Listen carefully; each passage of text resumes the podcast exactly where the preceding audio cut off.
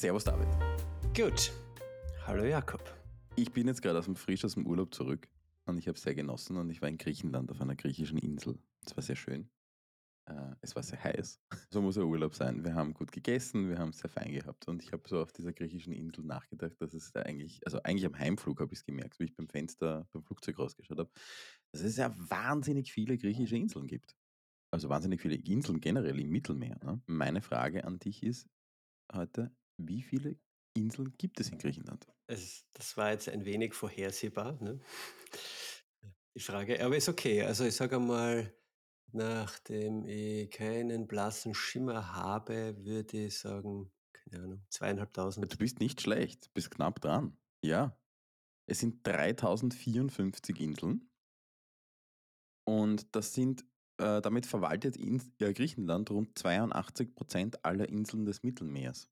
Steht eine zum Verkauf? Uh, gute Idee. Ja, klar, wir sollten. We need, we need an island. Worauf ich aber eigentlich hinaus wollte, ist, ungefähr so viele äh, Inseln, wie es in Griechenland gibt, so viele Abrechnungsmöglichkeiten und, und, und, und Projektberechnungsmodalitäten und Bezahlmodalitäten und so weiter gibt es für Softwareprojekte. Ich glaube, es gibt noch viel mehr verschiedenste Modalitäten. Also heute wollen wir über Abrechnungsmodalitäten in Softwareprojekten sprechen. Aber vielleicht nehmen wir nicht alle, wie viel hast du das gesagt? 3054. Varianten durch. Ähm, ich meine, was ist, also wo sich immer dreht, ist äh, Fixpreisprojekte äh, versus sogenannten Time and Material Projekten, also Abrechnung. Vielleicht definieren wir mal kurz die Begriffe, was das überhaupt heißt. Von der Definition her ist ein Fixpreis ein fester Preis für ein definiertes ähm, Arbeitspaket. Das heißt, man kann entweder ein gesamtes Projekt als Fixpreis ähm, kalkulieren und dann auch entsprechend einkaufen bzw. verkaufen. Man kann aber auch äh, einzelne Bestandteile eines Projekts oder eines, äh, einer Software, eines Produkts als Fixpreis einkaufen. Das hat Vor- und Nachteile. Über die wollen wir uns jetzt gleich unterhalten, aber in Wirklichkeit geht es darum, man muss vorher in der Lage sein, irgendwo einen Preis kalkulieren zu können. Und die, äh, ja, im Großen und Ganzen. Und die, ähm, die der, der, der ausschlaggebende Faktor dabei ist, als Kunde weiß ich vorher, was ich bezahle.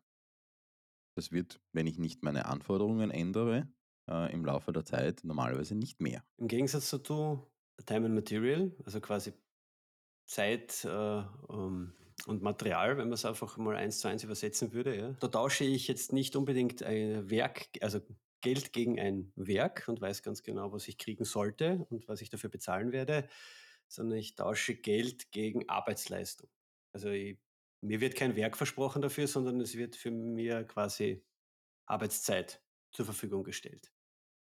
Zumindest in den meisten Fällen, sagen wir es mal so. Ja, ist natürlich jetzt nicht äh, immer der Fall, aber in den meisten Fällen ist es so. Es gibt natürlich alle möglichen Mischformen, genau. keine Frage. Sprich, die große Unterscheidung, über die wir, äh, über die wir heute reden wollen, ist, habe ich einen festen Preis, mit dem ich das Ganze Arbeitspaket, das Werk, so wie du so schön gesagt hast, ähm, bezahle oder tausche ich quasi einzelne Zeiteinheiten, Arbeitszeiteinheiten gegen äh, eine Geldleistung.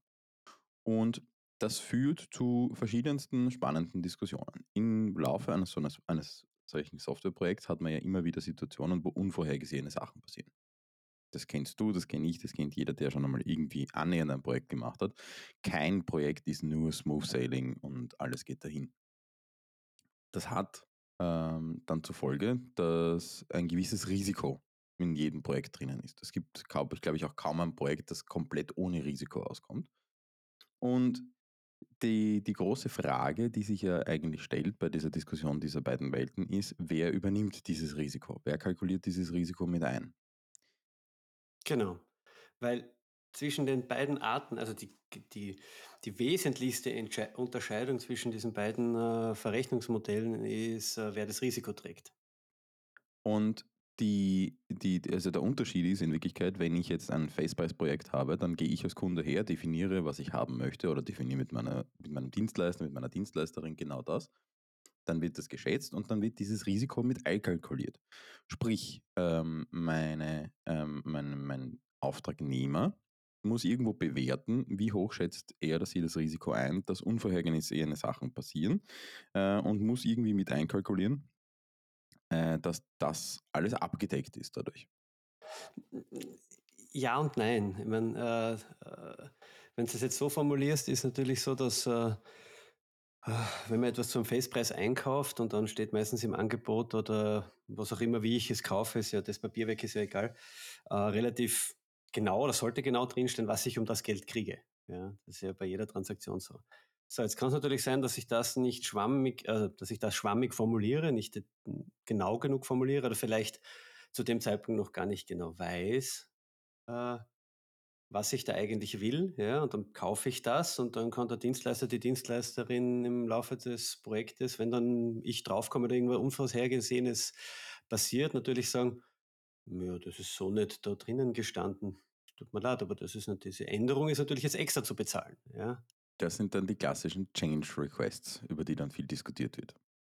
Also komplett risikofrei, wie das jetzt vielleicht dann auch klingen mag, ist es ja dann doch nicht. Also das ist ein sehr guter Punkt. Ähm, es ist natürlich immer das eingekauft, was beschrieben ist. Also das muss man halt auch klar haben. Während bei einem Time and Material äh, Vorgehen kaufe ich ja tatsächlich Arbeitszeit einer Entwicklerin, eines Entwicklers. Äh, Im simpelsten Fall. In Erweiterung dessen kaufe ich ja nicht Arbeitszeit einer Person, sondern eigentlich kaufe ich, dass mein Auftragnehmer äh, Personen mit entsprechenden Skills zur Verfügung stellt und das für eine bestimmte Zeit. Und wenn ich von einem Auftragnehmer, äh, einer Auftragnehmerin ähm, nicht die Zeiteinheit einer bestimmten Person kaufe, sondern eigentlich ein gewisses Skillset kaufe, dann, ähm, dann ist, das ja, ist das ja von der Denke her schon einmal ein bisschen etwas anderes. Das heißt, ich kaufe ähm, oder ich bezahle für, dafür, dass bestimmte Personen mit bestimmten Fähigkeiten äh, dastehen äh, und in dieser Zeit an meinem Projekt arbeiten. Jetzt gibt es natürlich Situationen, wo beispielsweise ein Bug in der Software auftritt. Da sind wir schon sehr, sehr weit jetzt drinnen. Äh, kommen wir mal einen Schritt zurück. Also du hast jetzt zum Beispiel gesagt, dass äh, du Personen mit bestimmten Skillset quasi ähm, zur Verfügung gestellt bekommst. Ja? Es gibt ja innerhalb des äh, Abrechnens nach Zeit ja verschiedenste Varianten, aber das wäre jetzt quasi einfach so eine Art, keine Ahnung, Bodyleasing oder wie auch immer man sagen würde. Ja, ja Bodyleasing ist es insofern nicht, weil natürlich die Leute weiterhin in der Auftragnehmerorganisation ähm, eingebunden sind. Ja, schon. Aber, aber ich kriege einfach die Personen mit ihrem Skillset zur Verfügung gestellt und muss quasi sie auch dann selbst aussteuern. Also ich würde nicht unbedingt zwangsweise sagen, dass du, dass du das selbst aussteuern musst. Also steuern im Sinne von die Projektsteuerung, die Projektsteuerung übernehmen, sondern du hast tatsächlich ja auch ein, du kannst ja ein Team haben mit verschiedenen Skillsets. Du kannst ja auch ähm, ein, eine Projektmanagerin Time Material abrechnen oder die Rolle äh, dieses Skillset. Ja, das ist schon richtig. Aber weil du vorher von Entwicklerinnen gesprochen hast, ja, ähm, das macht halt dann nur Sinn, wenn man selber über zumindest so viel technisches Know-how verfügt, dass man ähm, quasi dazu in der Lage ist, überhaupt ein Team von Entwicklerinnen auch äh, entsprechend auszusteuern. Ne? Ja, warum, warum möchte man das, dass man über Time and Material abrechnet? Das ist einerseits, ich glaube, in den meisten Fällen ist es einfach eine Frage dessen, äh, wie gut kenne ich mein eigenes, äh, mein, meine eigenen Anforderungen und wie sehr vertraue ich meiner Dienstleisterin, meinem Dienstleister. Für mich ist es oftmals eine, eine Vertrauensfrage. Ähm, die, die, die, die Sache ist, ich möchte das, wenn ich das Gefühl habe, ich kenne mein, äh, mein Metier bzw. mein Projekt nicht gut genug, um Entscheidungen äh, vorab treffen zu können oder um kommunizieren zu können, wo ich eigentlich hin möchte, sodass meine Auftragnehmer, mein Auftragnehmer in der, äh, in der Lage wäre, das abzuschätzen. Ich sehe es ein bisschen anders. Also für mich ist äh, äh Time and Material, für mich sind, das, äh, sind da zwei äh, Dinge verpackt. Ähm, Punkt eins, ich kann eine Wette darauf eingehen, dass, es, dass ich es günstiger kriege, in der Hoffnung, dass äh, quasi die Herausforderungen, die sich da so äh, stellen und so weiter, alle smooth ähm, überwunden werden und damit ist dann quasi der Gesamtpreis günstiger. Ja? Oder ich möchte mir die maximale Flexibilität erhalten. Das heißt, ich möchte mir eigentlich gar nicht so genau noch festlegen, in welche Richtung es gehen soll. Oder ich weiß das auch nicht. Es ist sehr experimentell vielleicht auch, dass, äh, dass das Projekt oder was man immer da jetzt umsetzen möchte. Und das sind für mich so die zwei, zwei Treiber, ähm, um Time and Material Bei dem ersten Punkt gebe ich dir hundertprozentig recht. Das erlebe ich auch oft, dass das eine Wette drauf ist, dass ich es günstiger kriege. Beim zweiten Punkt muss ich dir, glaube ich, ein bisschen widersprechen oder zumindest aus, meinem, äh, aus meiner Sicht ein bisschen widersprechen. Selbst wenn du so arbeitest, brauchst du ja irgendwo Rahmenbedingungen und die müssen ja irgendwo definiert sein. Und wenn ich das schon tue, dann kann ich ja in Wirklichkeit auch bei einem unter Anführungszeichen explorativen Projekt, bei einem, wo ich weiß, da ist viel, was weiß ich, Forschung und Entwicklung dahinter, unter Anführungszeichen, ähm, kann ich eigentlich auch hergehen und das in kleinere äh, Festpreiseinheiten runterbrechen. Also nur weil ich einen Festpreis vereinbare, heißt das ja nicht, dass ich unflexibel bin auf von jetzt bis in alle Ewigkeit und dass das genauso gefahren wird, weil sonst hält die Kalkulation nicht und alle sind irgendwie uhr. Äh, sondern es das heißt ja nur, äh, dass ich für eine bestimmte Einheit einen Preis vereinbare. Und das ist, glaube ich, ein, ein, ein, sehr, sehr wichtiger Punkt und das ist etwas, wo das Ganze auch sehr viel greifbarer wird, ähm, weil man weil man sich viel besser nähern kann. Man muss nicht das ganze Große gleich von Anfang an im Gesamten erfassen und, und, und vereinbaren können, sondern es reicht auch, wenn man es ein bisschen runterbricht. Also das ist auch äh, ein Zugang, den ich immer gerne mache. Äh, vor allem bevor man jetzt, also sagen wir mal, wenn zum Beispiel ein größeres Projekt im Raum stünde, äh, fange mit mehreren kleinen Festpreisprojekten an. Man lernt sie gegenseitig kennen, ist das Vertrauen höher, dann kennt man alles besser und dann kann man in das große Projekt hüpfen. Ja. Was haben wir denn für so Problematiken bei diesen beiden Dingen? Am besten gebe ich gleich mal mein Primärargument äh, ab, warum ich der Meinung bin, dass Time Material für beide Seiten, Käufer wie äh, Verkäufer, schlecht ist. Ja? Und zwar, weil die, die Grundinteressen diametral zueinander stehen. Also sie sind einfach gegensätzlich ausgerichtet. Derjenige, der einkauft, oder diejenige, ja, möchte möglichst viel Stunden, Tage, äh, schieß mich tot, Einheit zu einem möglichst geringen Preis haben.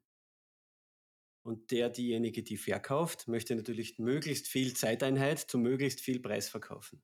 Und damit entsteht automatisch und von Anfang an ein, ein, ein Konflikt. Selbst beim, beim, bei der besten Vertrauensstruktur ist es früher oder später mal ein Thema. Jetzt habe ich aber eine Frage. Ist das nicht bei einem Festpreisprojekt in Wirklichkeit das gleiche in Grün?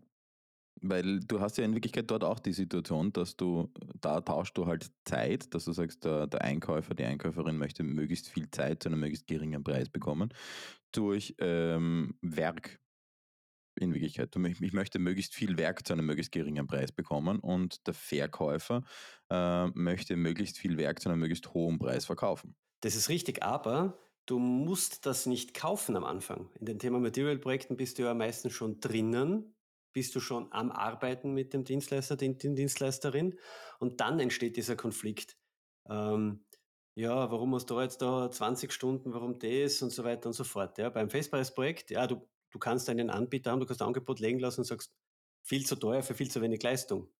Dann kaufst du es halt nicht dort. Ja, dann kaufst du es halt woanders. Wohingegen, wenn ich bereits in dem Time and Material Projekt drei Monate drinstecke oder du kennst es, dann bist du irgendwann einmal so weit drinnen, dass du den den Anbieterinnenwechsel nicht mehr vollziehen kannst oder nur mehr sehr schwer. Und dann ist die Abhängigkeit da und dann kommt das Misstrauen und dann schieben sich die Dinge natürlich auseinander. Naja, ich ja. sehe ich seh zwei, ich zwei, ich, ich zwei Punkte, die du jetzt angesprochen hast. Das eine ist natürlich, ähm, wie geht man mit dem Vertrauen um und wie geht man damit um, dass es einen, einen Interessenskonflikt gibt, aber wie andererseits auch, wie geht man mit so Situationen um, was ich vorher schon angesprochen habe, wie ähm, Fehler sind zu beheben, Bugs sind zu fixen. Wie, wie, wie ist der Umgang damit, beziehungsweise wie wirken sich verschiedene Entscheidungen einfach auf den Entwicklungsprozess aus? Also oftmals, ein, ein, ein ehemaliger Chef von mir hat das einmal sehr schön gesagt, äh, man muss oftmals einfach die Entscheidung treffen, verbaut man Kupferdrähte oder verbaut man Golddrähte. Gold leitet definitiv besser als Kupfer, kostet aber auch äh, ein Vielfaches. Ähm, Kupfer leitet sehr gut, ist auch nicht ganz billig, wie, wie, wie, wir wissen, sonst würden diese Drähte ja nicht viel gestohlen werden. Ähm, aber oftmals reicht Kupfer. Und da ist, ich glaube, das ist, glaube ich, einer so dieser, dieser Punkte, wo in Time and, Time and Material Projekten dann oft die Situation kommt, so quasi, wo der, die Kundin, der Kunde sagt, wieso hast du da jetzt Golddrähte verbaut? Wieso ist das so, so, so, so umfangreich oder wieso ist das jetzt so, so, ähm, so, so technisch ausgefeilt gemacht worden? Das brauchen wir doch gar nicht. Und dann geht es oftmals in Diskussionen hinein, die man eigentlich in einem Projekt nicht führen möchte, weil in Wirklichkeit muss ich meinen Expertinnen vertrauen können, dass die die richtigen Entscheidungen treffen. Ist aber noch jedes Mal aufgetreten, eben zu dem Zeitpunkt, wo das Budget, das ja immer vorhanden ist, es gibt ja niemanden, der, glaub, also, der jetzt ein Time and Material Projekt beauftragt und sagt, ja, schauen wir halt einmal, was es kosten wird, ja. Selbst wenn diese Aussage im Raum steht, gibt es irgendwo einen Deckel, immer. Ja. Und wenn dieser erreicht ist, dann fängen genau diese Spielchen Ja, und da ist genau der Punkt dabei. Also äh, ich erlebe das ja, ich, ich erlebe das ja auch in meinem täglichen Doing und deswegen habe ich vorher auch die Bugs angesprochen, weil das etwas ist, was mich auch letztens wieder beschäftigt hat. Ähm, Time and Material Projekt, man entwickelt etwas, ähm, die, die Software ist fertig und dann treten beim, beim, bei den abschließenden Tests kommt man noch auf zwei, drei Sachen drauf, die als Bug klassifiziert sind. Sachen funktionieren nicht so, wie sie eigentlich gedacht waren. Äh, das muss man nochmal anfassen. Dann beginnt oftmals die Diskussion, naja, aber ich, ich, quasi, ihr habt ja keinen Anreiz, sauber zu arbeiten, weil ihr verkauft ja mehr Stunden, wenn ihr, wenn ihr, wenn ihr unsauber arbeitet. Und das ist das riesige Vertrauensproblem, äh, das bei Time and Material immer wieder auftritt. Und du hast damit de facto meine, meine Aussage von vorher dann noch stärker untermauert, ja? Weil das kommt ja dann dazu, ne? wie ich gesagt habe, derjenige, der die Leistung verkauft, hat ein Interesse daran, dass er möglichst viel Leistung verkauft. Das heißt, im Extremfall gesprochen, ja, ich will niemandem unterstellen, dass er das tatsächlich macht, macht es zum Beispiel Sinn, die langsamsten Computer zu kaufen, die es gibt, äh, die schlechtesten Server zu kaufen, die es gibt, die äh, langsamsten Softwareentwicklerinnen dieser, dieser Erde zu engagieren äh, und die meisten Bugs aller Zeiten einzubauen. Jetzt natürlich sehr überspitzt gesagt, ja. Natürlich wird dich der Markt bereinigen, da brauchen wir nicht reden, wenn du so agierst, ja. Da draußen gibt es sehr viele super gute Dienstleisterinnen, die noch Stunden verrechnen, wo das super funktioniert, ja. Aber das Grundinteresse ist halt ein anderes. Und da, da entsteht dann immer dieses Fünkchen Misstrauen, das du vorher erwähnt. Gut, und wie lösen wir das jetzt? Ja, ist, ist gar nicht so leicht zu lösen. Also ich meine, vor allem, wenn man am Anfang einer Zusammenarbeit steht, wenn man schon Jahre zusammenarbeitet, dann hat man solche Probleme schon ein paar Mal überwunden. Und dann äh, ist hoffentlich das Vertrauen hoch genug. Ja, also wir haben auch Kunden, Kundinnen, wo wir Time and Material abrechnen, wo wir aber schon so lange zusammenarbeiten, dass das Grundvertrauen einfach da ist. Beziehungsweise wir wissen ganz genau, was, was er sie sich erwarten, ja. Und dementsprechend kommen diese Konflikte nicht mehr, aber wir haben sie alle durchgemacht, wir haben sie alle überwunden. Naja, jetzt komme ich, jetzt komme ich bei einem Fixpreis gleich mal mit dem, mit dem Killer-Argument, naja, da könnt ihr reinkalkulieren, was ihr wollt und ihr nehmt dann irgendwelche Standardsachen her, seid viel schneller und habt eine riesen Marge da drauf. Wie gehst du mit dem Argument um? Punkt 1, wenn dann kaufst du es halt woanders, wenn du nicht, wenn, wenn du mit dem Ergebnis, das du kriegen wirst, nicht zufrieden bist. Ja? Es ist immer, ist das, was man einkauft, ja, in der Wertigkeit so hoch, dass es den Preis rechtfertigt. Ich wollte gerade den Satz sagen, Price is only ever an issue in the absence of value. Das ist ein, ich sage mal, vielleicht sogar typisch österreichisches Verhalten, immer quasi auch die Marge des Gegenüber ausrechnen zu wollen und dann zu sagen, ja, du darfst ja nicht so viel Marge machen, was soll denn das? Wohingegen zum Beispiel im amerikanischen Raum ist ganz klar irgendwie so, okay, was ist mein Value, was ist der Preis dazu, passt das für mich? Super. Wenn der andere äh, eben, keine Ahnung, du bezahlst ja da auch nicht quasi die, die tatsächliche Arbeit, sondern zum Beispiel die 20 Jahre Erfahrung, die du hast, um das vielleicht in einem Tag machen zu können. Ja? Ich weiß nicht, warum das den, den, den, den Wert immer schmälert, nur wenn ich das zuverlässiger in kürzester Zeit schaffe, ja, ist, ist ja doch ein besseres Ergebnis für dich. Du kannst dein Tool viel schneller einsetzen, es ist vermutlich viel bugfreier. Vergleichen wir es vergleichen wiederum mit, äh, mit dem Autobau. Das haben wir ja schon öfter herangezogen, den, den Vergleich. In Wirklichkeit interessiert es mich ja überhaupt nicht, wie viele Ressourcen und wie viele Stunden und wie viel Geld äh, in die Entwicklung, was weiß ich, des neuen BMW oder des neuen VW hineingegangen sind, sondern es interessiert mich, was ich dafür für ein Produkt bekomme und was ich mit diesem Produkt machen kann. Äh, was das für mich bedeutet. Und da ist zum Beispiel der Punkt, äh, Smart ist ein schönes Beispiel. Smart ist ein sehr einzigartiges Auto, weil es halt einfach sehr klein ist, sehr praktisch ist für die Stadt und ein Heidengeld kostet.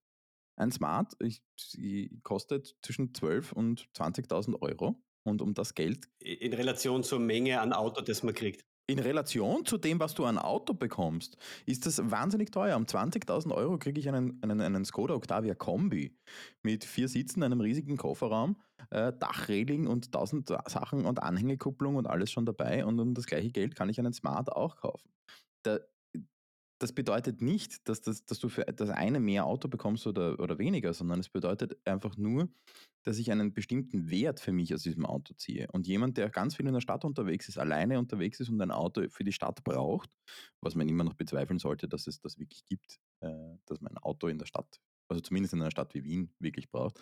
Aber für den hat ein kleines Auto wie ein Smart einen ganz anderen Wert. Und da interessiert es mich nicht, wie viele Stunden und wie viele Tage da hineingeflossen sind, sondern da interessiert es mich, was bewirkt dieses Auto für mich.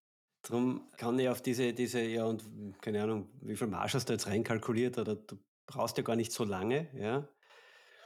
Kann ich gar nicht so eingehen, weil, äh, wie gesagt, man bezahlt ja für ganz andere Dinge. Das ist genau richtig. So. Jetzt ist es aber trotzdem so, dass man ja irgendwie zu einem Preis kommen muss. Also jetzt muss man ja irgendwie herangehen an das Ganze und sagen, okay, du, liebe Kundin, lieber Kunde, du möchtest dieses Projekt machen. Äh, wir haben vorher schon gesagt, was sich immer anbietet, ist vor allem am Anfang einer Zusammenarbeit, das mal runterzubrechen in kleinere Projekte, in kleinere abgeschlossene Einheiten. Das ist fast immer eine gute Idee.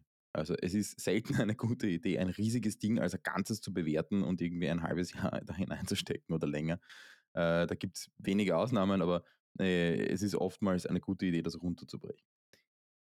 Wie gehst du an das heran? Oder wie geht ihr an das heran? Ich meine, ihr, habt viel Erfahrung an Softwareentwicklung. Ja, genauso wie du es jetzt gesagt hast. Ähm, individuelle Softwareentwicklung ist eine sehr intensive Zusammenarbeit. Ähm, und die gehört einmal gestartet, indem man sich gegenseitig kennenlernt. Und da eignet sich einfach einmal ein kleines Projekt am ehesten.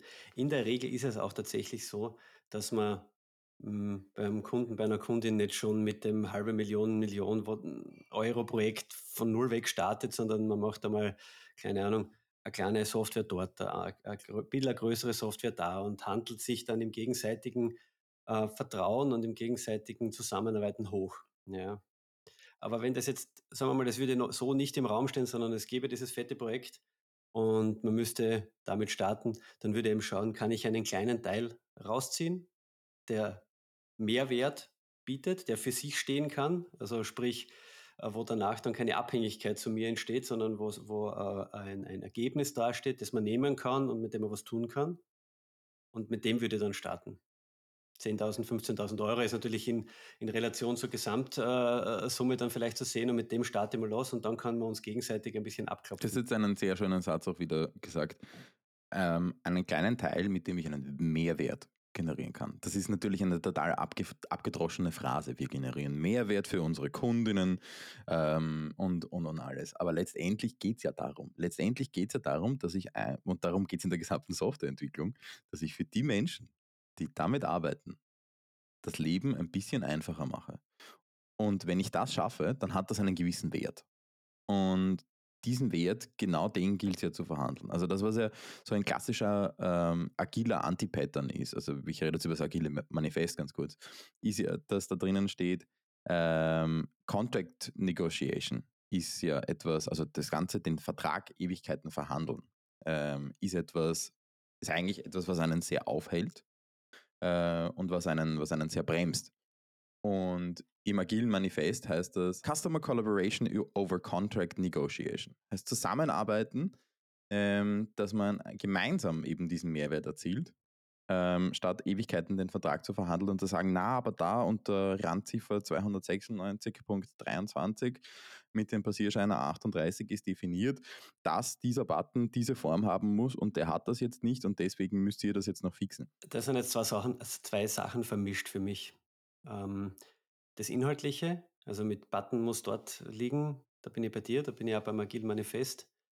Beim Vertrag für die Zusammenarbeit, da bin ich eher dafür, von Anfang an klare Verhältnisse zu schaffen, für den Fall, dass man dann mal streitet. Deswegen muss man das auseinanderhalten, finde ich. Ja, da bin ich bei dir. Im agilen Manifest ist ja nicht gemeint, dass man keinen Vertrag hat oder dass man keinen Tra Vertrag verhandelt, sondern dass man im Projekt, in der Umsetzung nicht über den Vertrag diskutiert und versucht, den Vertrag als, als Arbeitsgrundlage herzunehmen, sondern dass man eigentlich versucht, mit dem Vertrag einen, einen Rahmen, die Rahmenbedingungen festzulegen, innerhalb derer man arbeitet. Also, das ist ja das Ding, ein, ein, natürlich kannst du ein Pflichtenheft schreiben äh, mit, mit 500 Seiten, um alles zu definieren vorab das wird in den seltensten Fällen wirklich gut funktionieren. Also hat funktioniert, aber wird in den seltensten Fällen effizient sein. Das hat sich ein bisschen überholt, einfach dieses Vorgehen. Ne? Naja, aber vielleicht versuchen wir nur ein, ein bisschen Hilfestellung zu geben. Also ich, ich glaube, was man immer im Hinterkopf behalten muss, ist, dass es eine reine Preisentscheidung ist halt auch wirklich nur eine reine Preisentscheidung. Dementsprechend ähm, würde ich davon absehen, alles am Preis festzumachen. Ich glaube, ganz viel, das haben wir auch in, in den vergangenen Folgen schon gesagt, hängt damit zusammen, wie stehen mir die Leute zu Gesicht, ist das ein Vertrauensverhältnis und kann ich mir vorstellen, mit denen länger zusammenzuarbeiten. Das ist einmal für mich einmal eine Grundlage. Jetzt habe ich von mir aus drei, vier, fünf Firmen, mit denen ich mir das vorstellen kann. Ähm, dann müssen die natürlich vergleichbar gemacht werden, diese, diese, diese Angebote. Ähm, ich glaube, ein ganz wichtiger Punkt ist, dass ich irgendwo, und da sind wir auch bei etwas, was wir schon erzählt haben, so etwas wie eine Erkundungsphase habe. Ähm, dass ich etwas, dass ich, dass ich, dass ich für mich verstanden habe, was soll das sein ähm, und, und was möchte ich damit erreichen. Wenn ich das klar habe, dann tue ich mir auch sehr viel leichter zu bewerten, welches dieser Angebote zahlt am besten darauf ein, dass ich das, was ich erreichen möchte, auch erreichen kann. Wenn es sehr billig erscheint. Wenn man quasi, das gibt es ja nicht, wieso ist das so billig? Dann ist es manchmal, ich will nicht sagen immer, aber oft ein Indikator dafür, aha, der will vielleicht das Projekt haben und vor allem bei, bei Fixpreisprojekten zum Beispiel. Ähm, und dann, dann äh, holt er sich über Change Requests das Geld wieder rein, weil, äh, also wenn vor allem ein, eines der Angebote ziemlich off ist zu den anderen. Ja. Drum, drum bin ich bei dir, wenn es heißt, äh, nicht nach dem Preis alleine entscheiden. Wer billig kauft, kauft zweimal. Ja. Das gilt bei Software wie bei anderen Dingen. Ja. Und äh, wie geht der Spruch? If you pay peanuts, you get monkeys. Ähm, die Erfolgsaussichten, dass so ein Projekt dann auch erfolgreich umgesetzt wird, die nehmen auch ab, wenn es immer billiger wird. Das würde ich jetzt sagen, ist ein klassischer Verkäuferspruch, aber was meinst du damit? Es mag schon sein, aber ich, ich meine, ich gehe jetzt von dem Szenario aus, wenn ein Angebot wirklich ziemlich off ist zu den anderen. Ja. So, äh, es gilt übrigens auch für, für die andere Richtung natürlich. Ja, wenn irgendein Angebot extrem teuer ist und äh, der, die mir nicht irgendwelche mehr zusätzlichen Wertigkeiten wie es ist morgen fertig und so weiter versprechen, ähm, guter Indikator dafür, dass das Snake Oil verkauft wird und äh, ich viel zu teuer einkaufe. Ja. Ähm, und bei Time, also und bei Time and Material, ja, ähm, schaue ich mir immer gern an oder würde ich einmal mir anschauen, wie gut verstehe ich selbst Softwareentwicklung. Habe ich dazu einen Bezug? Ja, habe ich vielleicht selber auch eine Softwareentwicklungsabteilung und kaufe das nur zu, weil ich über die Bandbreite nicht verfüge. Aber ich kenne mich prinzipiell aus. Dann kann ich das Risiko auch viel besser bewerten und dann kann ich diese Wette vielleicht informierter eingehen, zu sagen, okay, ich kaufe einmal Material, weil ich äh, das gut abschätzen kann und denke, wir kommen da schneller ans Ziel. Ja? Also ich nehme das Risiko und damit natürlich auch äh, die Hoffnung, dass es günstiger ist. Hm. Genau. Und da hast du jetzt den letzten Punkt für mich jetzt noch angesprochen, der für mich noch wichtig wäre, nämlich wirklich die Risikoabschätzung. Man muss sich halt im Klaren sein, bei einem Festpreisprojekt trägt das Risiko der Auftragnehmer im Großen und Ganzen. Ähm, bei Time and Material trägt es der Auftraggeber. Das macht natürlich einen Unterschied. Als Auftraggeber bei einem Time and Material zahle ich für jede Stunde, für jeden Tag, äh, wo ein Mensch dran sitzt und an dem arbeitet. Auch wenn das gerade was weiß ich, einen Umbau bedeutet aufgrund einer Fehlentscheidung, wer auch immer die getroffen hat. Das ist einfach so in dem Fall. Natürlich, du kaufst dir Know-how ein und du kaufst dir nach bestem Wissen und Gewissen Know-how ein. Das heißt, du kannst davon ausgehen, dass die Leute, die dort sitzen, das auch können. Letztendlich trage ich als Auftragnehmer, äh, Auftraggeber dann aber das Risiko, dass wenn was schief geht, ich das auch bezahlen muss. Dementsprechend ist es auch eine Wette, wenn man sagt, naja, damit fahre ich günstiger, ähm, dann äh, ist das genauso eine Wette. Da ist einfach die Wette, dass das Risiko nicht realisiert wird, dass das nicht eintritt. Während bei einem Fixpreisprojekt äh, trägt dieses Risiko der Auftragnehmer und kalkuliert das natürlich in gewisser Form auch ein. Jetzt kann man natürlich sagen, ähm, oder ist meist davon auszugehen, dass der Auftragnehmer viel Erfahrung hat im Kalkulieren von Risiko und viel das sehr gut abschätzen kann im Normalfall. Und das ist, glaube ich, so der ausschlaggebende Punkt. Ähm, wenn die das gut abschätzen können, ähm, dann, dann, dann wird die Kalkulation für alle verlässlicher und, und einfacher und besser. Und es gibt, ja, es, es, es gibt dem Ganzen einfach ein bisschen mehr Spielraum und dem Ganzen einfach ein bisschen mehr, sagen mal, eine Solidität und eine Stabilität in der Zusammenarbeit, wenn man sich nicht jeden Tag und jede Woche über die angefallenen Aufhände bis in die letzte Stunde hinein unterhalten muss, sondern sagen kann, so, wir konzentrieren uns auf das Inhaltliche. Also es ist dem Produkt und dem Ergebnis meist zuträglich, mit der kleinen Ausnahme, ähm, es kann natürlich ins Umgekehrte ausschlagen, haben wir auch schon alle erlebt, äh, wenn das Ganze dann wird zu der Kunde, die Kundin versucht, in den Fixpreis alles hineinzupressen und sagt, na, das ist aber auch noch enthalten und das muss ja auch noch und das sind dann natürlich auch sehr schäfe Diskussionen. Dementsprechend, es ist immer ein Geben und ein Nehmen und ein Leben und ein Leben lassen. Ich erinnere mich an meine Urlaube, um jetzt das Ganze wieder abzurunden, als Kind, wo wir äh, in Tunesien waren und äh, auf einem Ausflug zu einem, ich weiß gar nicht mehr, was das war. Und dann ging es darum, irgendwelches Porzellan äh, dort zu kaufen, irgendwelche Souvenirs. Und meine Mutter verhandelt immer irrsinnig gern. Und am Ende war das, was ich als, als Jugendlicher oder als Kind damit mit rausgenommen habe, ein Leben und Leben lassen. Das ist, glaube ich, ein guter Schlusssatz für heute. Action-Item der Woche. Gibt es andere Verrechnungsmodelle? Erfahrungsberichte würde uns total interessieren. Wir haben viel nicht angesprochen. Es gibt Bücher über dieses Thema. Agiler Festpreis und so weiter. Es gibt tausend verschiedene neue. Also Erfahrungsberichte würden uns sehr interessieren und ansonsten für die, die keine Erfahrungsberichte haben, einfach mal für sich überlegen, ähm, was sind denn so eure ähm, Pro und Kontras? Gerne, die geht in Diskussion mit uns. Also wir, wir sagen nicht, dass wir diejenigen sind, die die Weisheit dann mit dem Löffel gefressen haben. Also ich werde super gern herausgefordert bei dem Thema und diskutiere es äh, zu jeder Zeit. Ja. So, das war es dann für die äh, Woche. Danke fürs Zuhören und bis zum nächsten Mal. Ciao. Ciao.